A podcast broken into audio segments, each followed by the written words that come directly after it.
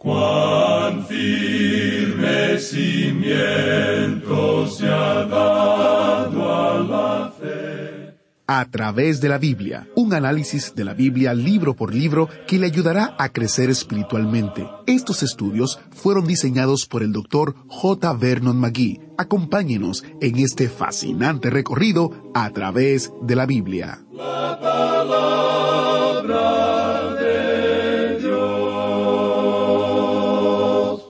Bienvenidos a través de la Biblia, el programa donde conocemos a Dios en su palabra. Soy su anfitrión, Heiel Ortiz. Quiero compartir un dato interesante. El nombre Oseas, quien es el portavoz de Dios en este libro, es otra forma del nombre Josué, que es la versión hebrea del nombre griego Jesús. Oseas, Josué, Jesús, todos estos nombres significan salvación. Oseas, y antes que él Josué, fueron imágenes de lo que Jesucristo encarnó, la salvación de Dios. Antes de comenzar el estudio de hoy, en Oseas capítulo 4, quiero compartir con ustedes el testimonio de un oyente en California. Su nombre es Calixto. Él nos dice, Hermanos de a través de la Biblia, les saludo en el nombre del Señor para compartir mi testimonio de cómo a través de la Biblia me ha dado bendiciones. He tenido el privilegio y la oportunidad de escucharlos desde el inicio del programa desde el año 1976. Soy de origen mexicano. Nací en el estado de Durango, México, pero resido en California desde el año 1960 y conozco a Cristo desde el año 1980. Mi español no es tan bueno. Solamente cursé los seis años de primaria en México porque éramos campesinos. Nunca creí dejar mi religión tradicional para abrazar mi relación que tengo con Cristo. Soy laico sirviéndole al Señor dentro de mi capacidad. Quiero felicitarlos por todo el crecimiento cristiano que he desarrollado a través de sus programas, las notas y bosquejos y otros folletos que recibo. Tuve el gozo de conocer en persona al Dr. Magui en San José, California, en los años 80. Ahora ya estoy muy mayor, tengo 81 años, pero todavía soy líder en mi iglesia ministrando a mis hermanos. Dios bendiga al hermano Samuel Montoya y a todo su equipo. Siempre busco material donde pueda hacer mi trabajo cristiano más efectivo. Yo los escucho en línea, pues en esta área no se escucha su programa en la radio, solamente el programa en inglés. Bendiciones para todos en el amor de Cristo. Este es un interesante testimonio de cómo un oyente tuvo la oportunidad de conocer a Cristo a través de este programa y de conocer al autor del programa, al Dr. Magui, a quien, Dios mediante, estaremos conociendo en el cielo. Si usted quiere ser como Calixto y escuchar el programa en línea, le invito a que visite a través de la biblia.org barra escuchar.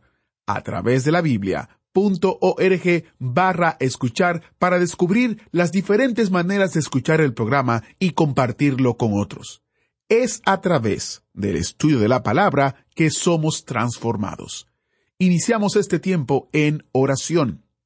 Padre Celestial, te damos gracias por el privilegio que tenemos de poder estudiar tu palabra, de aprender de ella, es un gozo para nosotros saber que la Biblia contiene todo lo que tú deseas que sepamos de ti y cómo deseas que vivamos para tu gloria. En el nombre de Jesús te lo pedimos. Amén.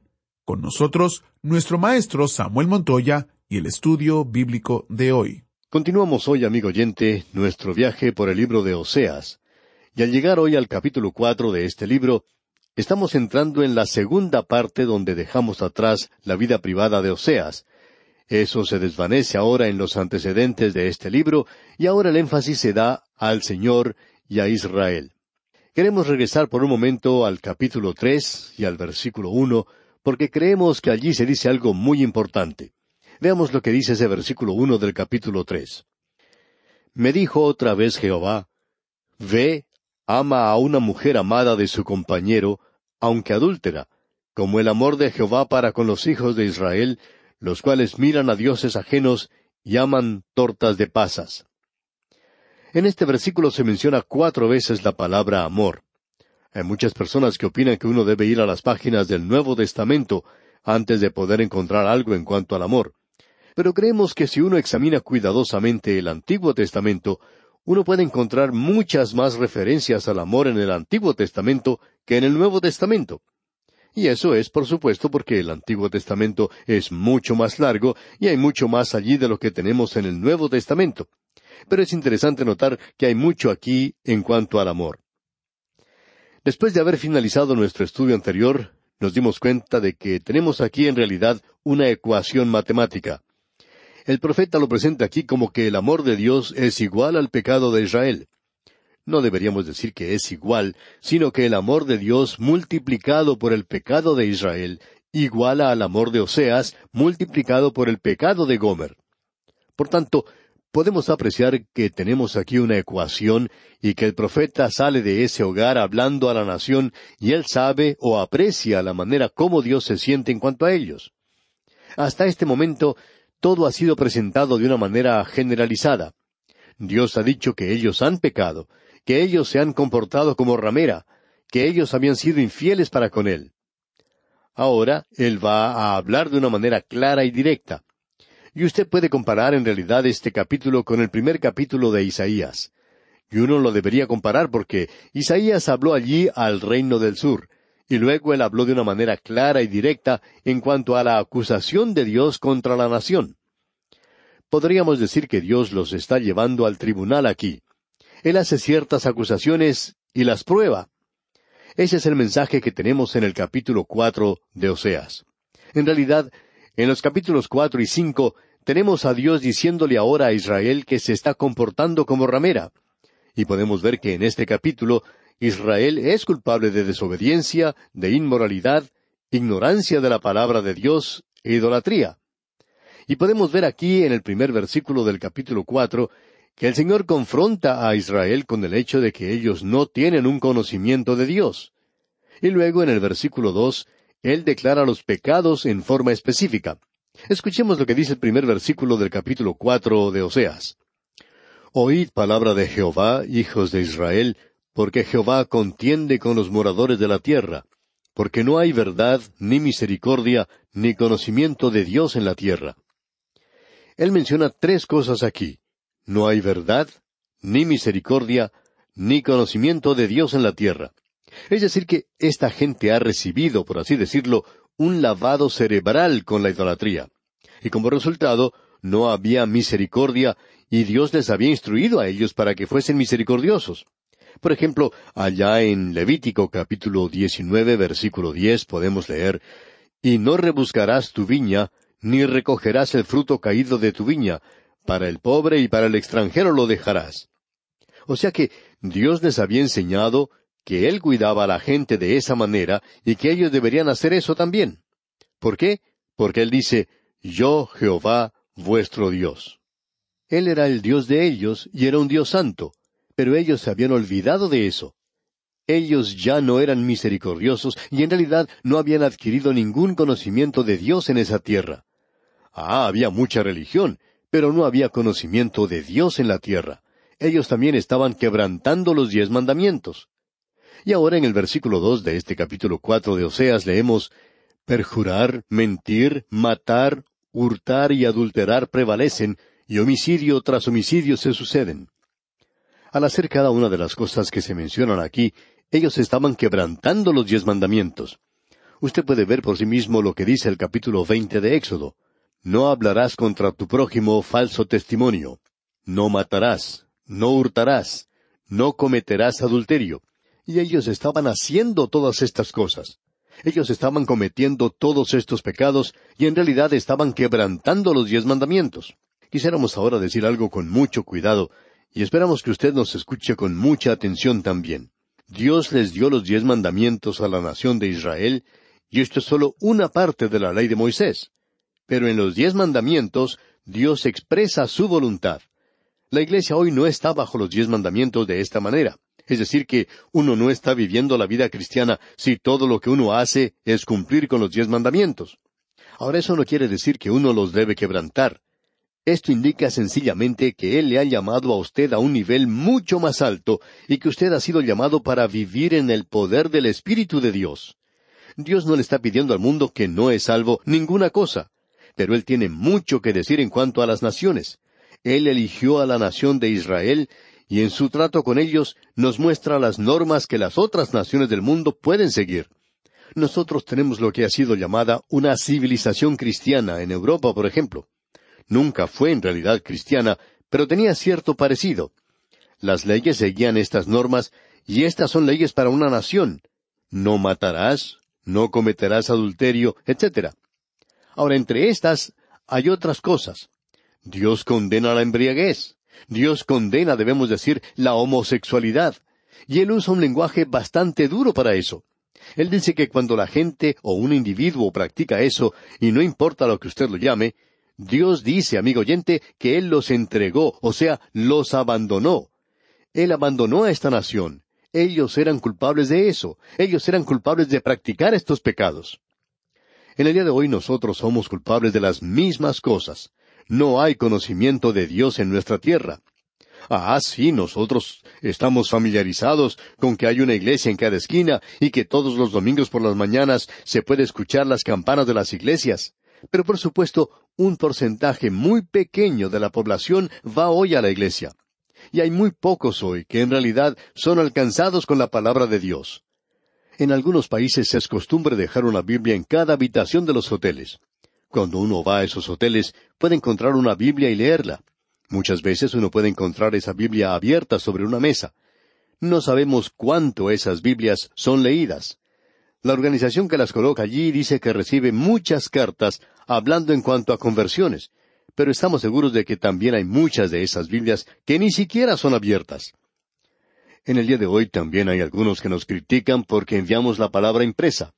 Hay algunos que dicen, bueno, no vale la pena hacerlo. Yo tengo cuatro Biblias, dijo un hombre, yo no la necesito. Bueno, amigo oyente, lo que nosotros hacemos cuando enviamos literatura es pedir a la gente que se la pase a otra persona. Estamos tratando de esparcir la palabra de Dios, porque hay demasiada ignorancia en cuanto a las enseñanzas de la Biblia. No sabemos lo que en realidad nos dice la palabra de Dios hoy. Es lamentable observar la corrupción que hay en nuestros gobiernos. La prensa, la radio y la televisión nos informan de los escándalos de una u otra naturaleza que salen a la luz en uno o más de nuestros países. Esta situación es triste y lamentable. Estamos diciendo todas estas cosas, amigo oyente, porque nos demuestran que nuestros países se encuentran en las mismas condiciones en las cuales se encontraba esta gente de la cual estamos hablando aquí en esta profecía de Oseas en aquel día. Permítanos presentar un caso como ejemplo. Se nos dice que hace algunos años en la ciudad de Washington, la capital de los Estados Unidos, se llevaba a cabo ciento veintiocho fiestas diarias, en las cuales se bebía mucho licor. Esto en los círculos gubernamentales, en ese país donde se publica estos datos. Y no dudamos que en nuestros países suceda lo mismo. La diferencia es que no se nos informa de estos datos. Permítanos presentar otro ejemplo. En la ciudad de San Diego, Estados Unidos, un periódico local presentó hace ya varios años atrás un titular en primera plana en la que decía que los alcohólicos costaban a los negocios de la zona diez millones de dólares. Ahora la gente se queja mucho en cuanto al alto costo de la vida, se queja en cuanto a muchas otras cosas, como el costo del gobierno, y todo eso es cierto. Pero ¿quiénes están clamando en contra del licor hoy? Nadie hace nada en contra de esto. Y sin embargo, se dice que hay millones de trabajadores que son alcohólicos. Y por supuesto que en la mayoría de nuestros países ocurre lo mismo. Y existe inmoralidad en todas partes. En todas partes se está quebrantando estos diez mandamientos. Pero uno no puede hacer estas cosas y escapar sin ser castigado como nación.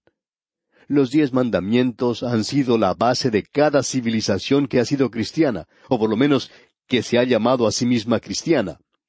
Se ha estimado que por lo menos la mitad de las muertes en las calles y carreteras por accidentes de tránsito que tienen lugar cada año son resultado del alcohol.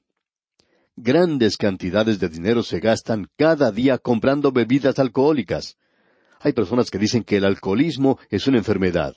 Y hay un médico que ya ha respondido a esta pregunta diciendo que si el alcoholismo es una enfermedad, es la única enfermedad que se contrae por un acto de la voluntad. Es la única enfermedad que se convierte en un hábito. Es la única enfermedad que viene en una botella. Es la única enfermedad que causa cientos de miles de quebrantamientos familiares. Es la única enfermedad que provoca crímenes y brutalidades. Es la única enfermedad que contribuye a cientos de miles de accidentes automovilísticos. Es la única enfermedad que es vendida con autorización gubernamental.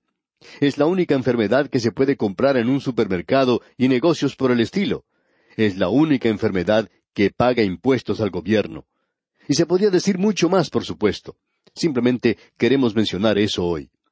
Amigo oyente, nuestros ojos están cerrados para observar estas cosas porque hemos recibido un lavado cerebral prácticamente, y los intereses de las compañías licoreras tienen un control tremendo en el presente. Y como resultado de esto, nuestras naciones se hunden cada vez más. Hoy tenemos lo que se llama una nueva moralidad, pero eso no es nuevo. Israel practicaba eso mucho antes, allá en el año setecientos antes de Cristo, y no le llamaríamos nueva moralidad entonces de ninguna manera. Ellos estaban quebrantando todos estos mandamientos, y Dios los condenó a ellos por eso. Y la homosexualidad era practicada aún en los días de Sodoma y de Gomorra. Esa fue la razón por la cual Dios destruyó esos lugares. Dios juzgó a esas ciudades. Y hoy existen algunos legisladores que son ignorantes de la palabra de Dios, ignoran las enseñanzas que han sido base para muchas naciones, y ellos pasan leyes que permiten que dos homosexuales puedan contraer matrimonio, y lo que es peor, que puedan adoptar niños, y que deben ser aceptados en la sociedad y tienen que ser tratados como si tuvieran una enfermedad. Amigo oyente, ¿es esa clase de gente la que queremos que forme parte de nuestra sociedad hoy? La Iglesia liberal dice que no debemos considerar a esta gente como pecadores, y sabemos que hay muchos que nos escuchan en este instante, y debemos decir lo siguiente, que el Señor Jesucristo dice que usted tiene que nacer de nuevo. Él puede librarle a usted de ese pecado.